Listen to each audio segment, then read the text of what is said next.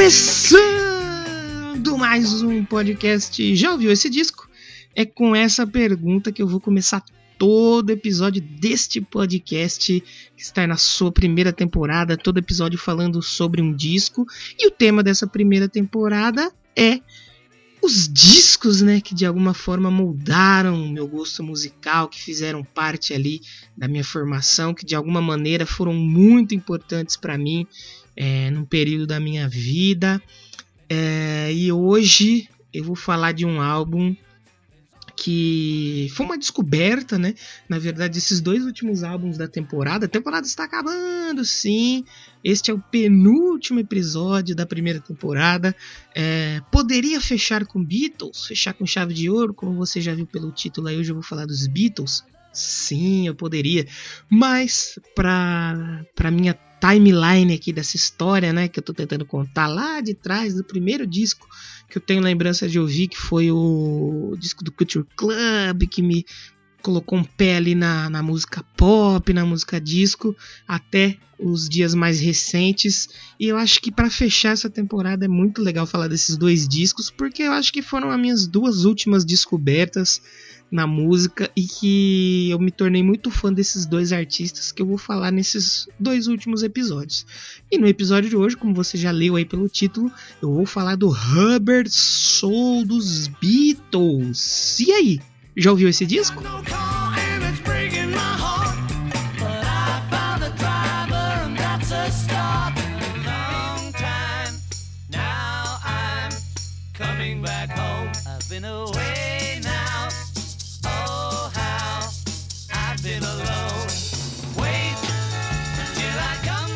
Hoje eu vou falar sobre os Beatles aqui no podcast. Já ouviu esse disco? Olha que audácia! Quem me dera eu aqui querendo falar alguma coisa sobre Beatles. Não tenho nem gabarito musical musical para isso, mas eu vou tentar trazer para vocês porque foi muito importante essa descoberta. É... Sim, você que está aí se perguntando, descoberta de Beatles? Como assim? Como você não conhecia Beatles? Claro que eu conheci os Beatles, né? Quem não conhece os Beatles? Mas eu conheci uma música ou outra ali pincelada, pouca coisa, alguns singles. Eu nunca tinha parado para ouvir nada assim é, um disco inteiro dos Beatles, tanto que eu, porra, eu nunca tinha parado para ouvir o Sgt. Peppers, né, que é um dos maiores discos da história da música.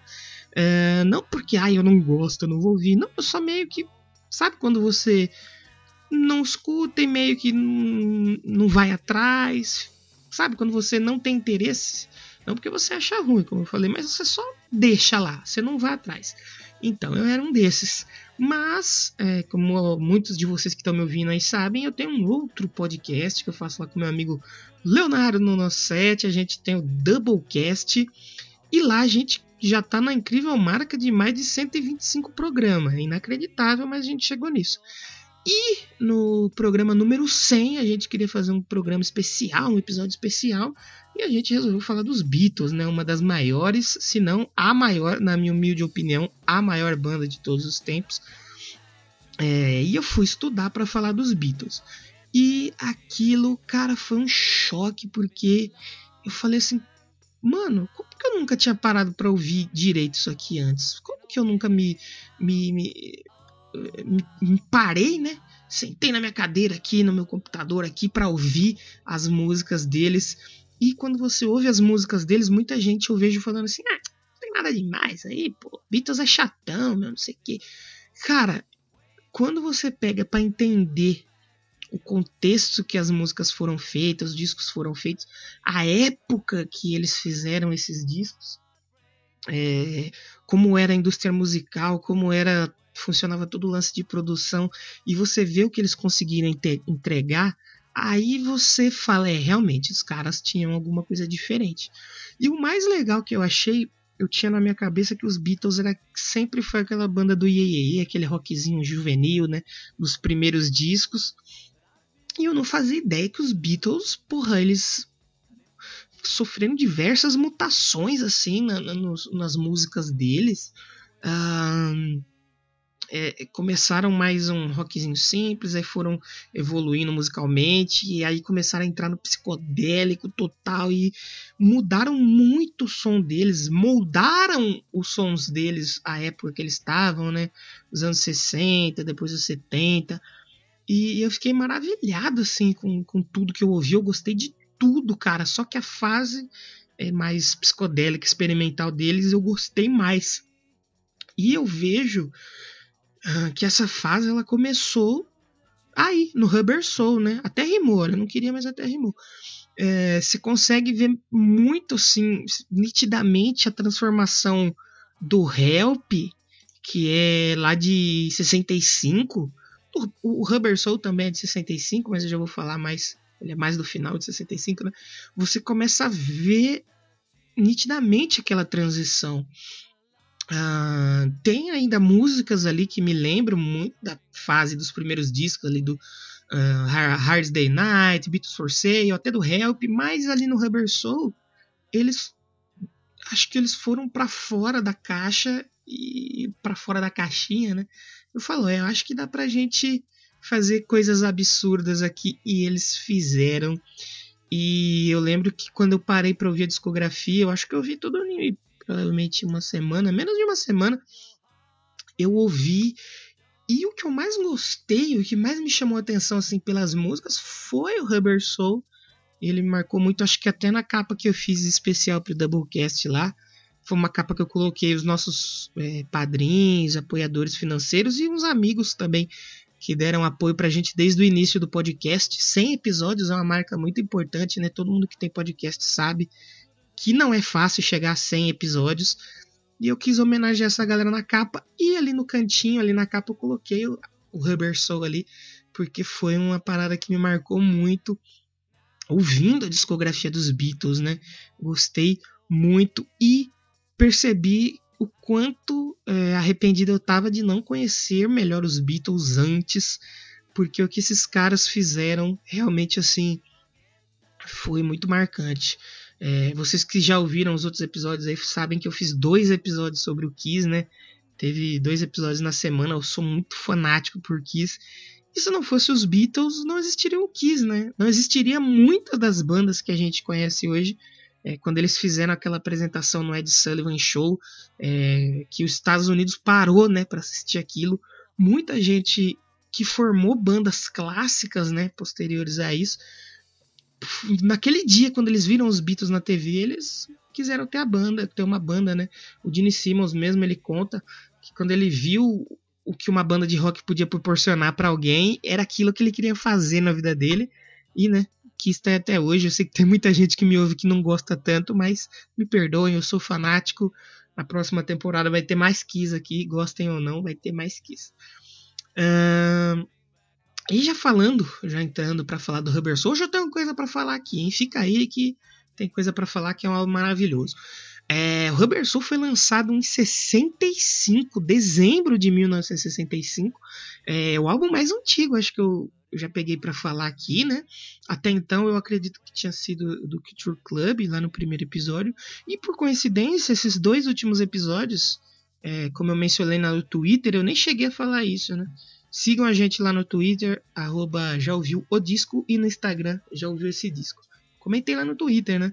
Que os últimos episódios, por coincidência, eu acabei que nem foi planejado isso, não nessa parte das datas. É o álbum mais antigo que eu vou falar aqui, e o mais novo também, né, em termos de ano de lançamento. Então, o Rubber Soul foi lançado em dezembro de 65, foi gravado lá no lendário Abbey Road Studios, né, em Londres tem a produção do George Martin. É, lá nos Estados Unidos ele saiu pela Capitol Records e no Reino Unido saiu pela Parlophone. como eu falei, talvez seja o álbum mais maduro da banda até então, né? Mostrou uma baita de uma evolução, não só na, em relação aos instrumentos e aos efeitos usados nas músicas, mas também como nas letras, né? Você vê que as letras são bem mais sei se são 100% mais maduras, mas se você comparar as letras do primeiro disco da banda e do Rubber Soul, até essa época você notava assim uma, uma um amadurecimento né, nas letras. E não eram mais letras necessariamente rasas, letras adolescentes, com temáticas adolescentes, como nos discos anteriores, né? Uh, a banda aproveitou ao máximo toda a potencialidade que o estúdio podia oferecer e eles inovaram demais, né, como eu falei, na qualidade da captação, na qualidade de efeito, uh, e fez então isso fez que o Rubber Soul, né, ele for, fosse até naquela época, né, o disco de rock mais inovador até então. É, fosse um salto que os Beatles já eram grandes, né, mas o Rubber Soul foi um salto além, né, que eles deram. É depois deles tirarem férias por seis semanas, o que era uma coisa muito rara para a banda, já em 1965, é, que eles já tinham se tornado uma febre mundial, a EMI decretou uma data para que eles voltassem ao trabalho e gravassem um material novo. A gravadora chegou e falou: não, vocês têm que voltar a trabalhar aqui, porque naquela época as bandas ainda eram muito dependentes da grava das gravadoras, né? É, eles que determinavam tudo. E a EMI decretou essa data para que eles conseguissem gravar um disco novo e lançar até o final do ano, para que todo mundo tivesse os Beatles aí tocando em suas festas aí no Natal, no Ano Novo. E as gravações do Rubber Soul terminaram apenas há um mês do lançamento do disco. É, antigamente era uma coisa incrível, né? Hoje você tem bandas aí que ficam durante meses e meses preparando um disco, finaliza as gravações, demora mais outros vários meses para mixar tudo e antigamente com menos tecnologia os caras faziam rapidinho esse trabalho todo. É, eu já vou escolher duas músicas para a gente ouvir. As músicas dos Beatles são rapidinhas, dá para você ouvir e continuar aqui com a gente. Eu vou escolher primeiramente a Norwegian Woods, que eu acho que é uma das minhas favoritas desse disco. É, foi a primeira música onde que o George Harrison introduziu aquele famoso instrumento indiano, né, a citara, que é um instrumento que ele estava estudando na época, né?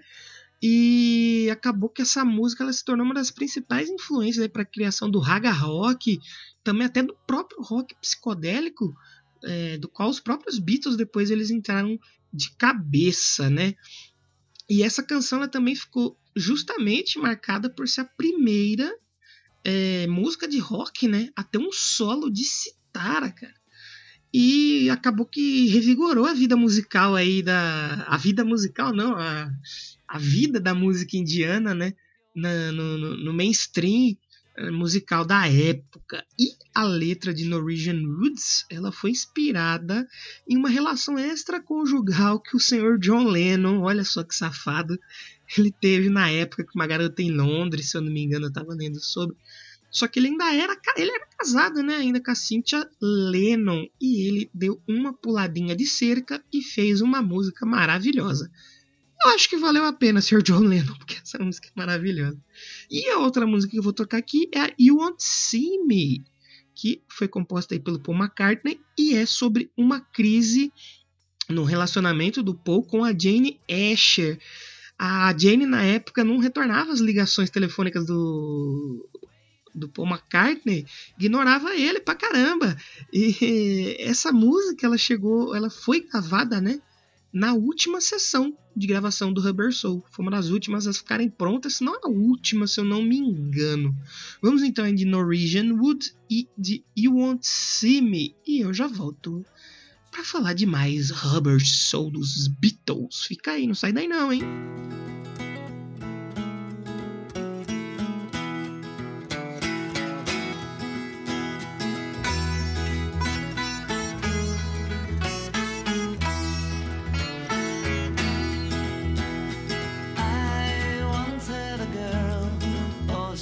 say.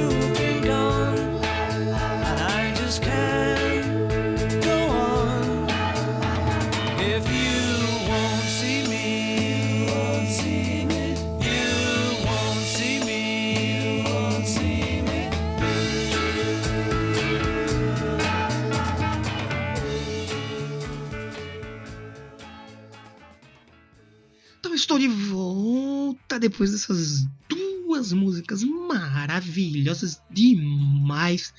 Muito bom esse disco dos Beatles. Espero que você esteja aí ainda me ouvindo. Pô, você pulou as músicas, tudo bem, mas escuta aqui a historinha aqui, as curiosidades sobre o disco.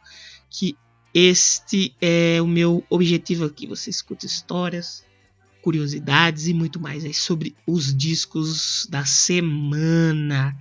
Então hoje eu estou falando do Rubber Soul dos Beatles. E o Rubber Soul ele foi o primeiro disco dos Beatles que teve a capa e o nome semelhantes tanto no Reino Unido quanto nos Estados Unidos, né, que eram os principais mercados na época. Porque até então é, a gravadora lançava é, no Reino Unido saía de um jeito, nos Estados Unidos saía completamente de outro, mudava até seleção de músicas, tracklists, hum, sair em compilação era uma bagunça. Mas no Rubber Soul tudo se ajeitou. Nem tão, nem tanto assim, nem 100%, porque o que acontece? Hum, o Rubber Soul americano ele tinha a ordem das músicas diferente da versão britânica. É, e, e, ainda a versão americana trazia duas faixas é, da versão inglesa do Help, o álbum anterior, e deixava de fora três faixas do Rubber Soul oficial do, da versão inglesa: a Drive My Car e a Now Man e a If I Need Someone não estavam presentes. Elas só foram lançadas lá nos Estados Unidos depois no LP Yesterday and Today, que foi lançado em 1966 e que tem uma capa horrorosa. Só nos Estados Unidos, para vocês terem uma ideia, o Rubber Soul vendeu 1,2 milhões de cópias em nove dias, uma semaninha aí mais ou menos. O Rubber Soul vendeu mais de um milhão de cópias em 66, né? 65, 66. Isso aí é uma coisa grandiosa, né? O disco ficou no topo das paradas por 12 semanas. É, é coisa pra caramba até então, né? 1966, tudo que a gente fala dos Beatles, tem muita gente que fala, ah, mas hoje já mudou, hoje já tem outros artistas, mas você tem que levar em conta que os caras fizeram isso quando a música ainda, pelo menos o rock, né, ele ainda engatinhava, né, cara? Então, assim, tudo que eu li sobre os Beatles eu sempre achei muito incrível, levando em consideração a época que eles fizeram isso. Quanto à capa do disco, a gente pode dizer que ela surgiu de um acidente, mas não um acidente que ninguém, que alguém se machucou, não. Calma, que não tem nada disso. O Paul McCartney ele contou no documentário Anthology que após a sessão de fotos no jardim da casa lá do John Lennon, o fotógrafo Robert Freeman ele usava uma cartolina, né, para projetar as imagens que ele tinha feito da banda, né, para deixar mais ou menos ali no tamanho da capa do disco para eles terem noção de como ia ficar. E o disco nem tinha um título ainda, né? Em um determinado momento, essa cartolina ela escorregou de onde ele estava exibindo os slides e uma dessas imagens ficou distorcida. E os caras pirou naquilo, falou: "Não, é isso aí mesmo. Vamos usar isso aí". E nesse acidente, né, da cartolina escorregar, acidente entre aspas, né?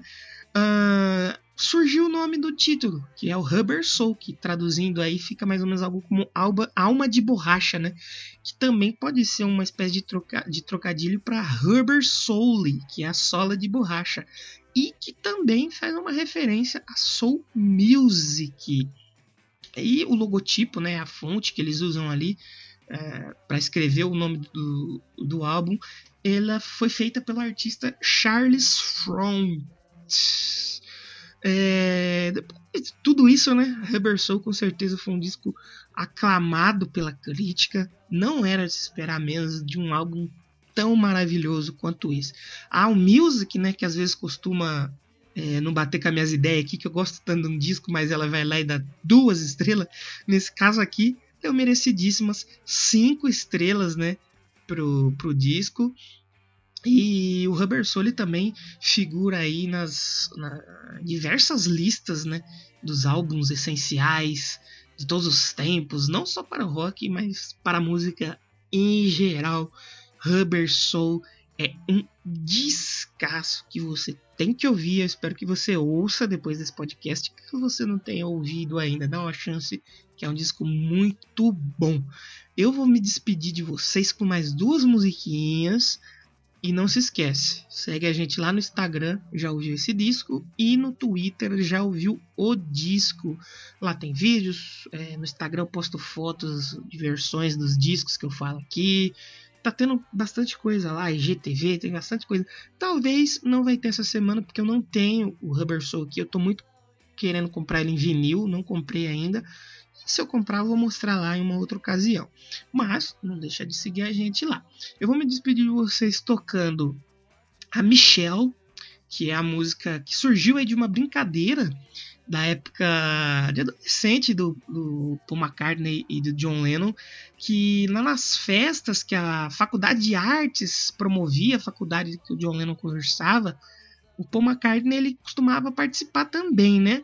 E lá tinha uma brincadeira eles faziam uma brincadeira de cantar uma música com um sotaque francês, mesmo que não fizesse nenhum sentido, eles imitavam um sotaque ali, né? E o senhor Paul McCartney, ele fazia isso para tentar chavecar as meninas, né? Para ver se ele conseguia se dar bem ali. E aí, na época das gravações do Rubber Soul, muito tempo depois, o John Lennon lembrou disso e sugeriu pro Paul fazer uma letra em cima dessa brincadeira. E a outra que eu vou tocar também pra gente se despedir é uma que eu gosto muito também, uma das minhas favoritas e uma das músicas mais lindas assim, que eu acho dos Beatles, que é a In My Life. É, é uma música que ela inspirou muito assim o uso do cravo, que é tipo um pianinho. O cravo é um instrumento, não aquilo que sai dentro do seu ouvido ou na sua testa. Tipo um pianinho. Ela é, inspirou muita gente a usar isso em arranjos de música pop. E também essa música ela é citada em cent... centena de listas como uma das melhores músicas de todos os tempos. É, a revista Mojo chegou a nomear a In My Life como a melhor música, a melhor de todas, número um, né? Melhor música de todos os tempos em uma lista que eles fizeram lá em 2000, né? A música ela tem uma versão, olha aí, curiosidades aí, mais curiosidades. Ela tem uma versão em português que foi feita pela Rita Lee, que chama Minha Vida, e que foi utilizada aí na o tema de abertura da, da, da novela Espelho da Vida. Depois eu vou, vou postar isso para vocês lá no lá no Twitter, segue lá, já ouviu o disco. Então me despeço de vocês com essas duas músicas, Michelle e In My Life do disco Rubbersoul dos Beatles. Semana que vem eu volto pro season finale.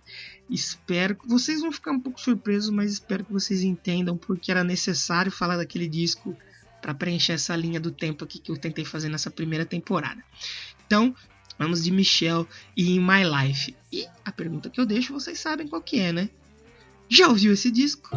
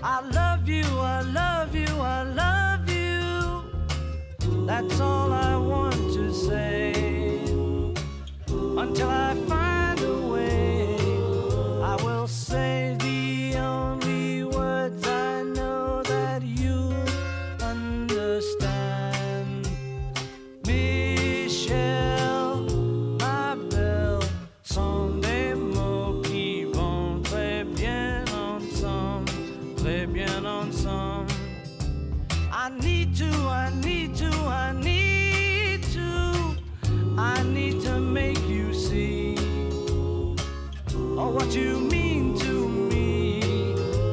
Until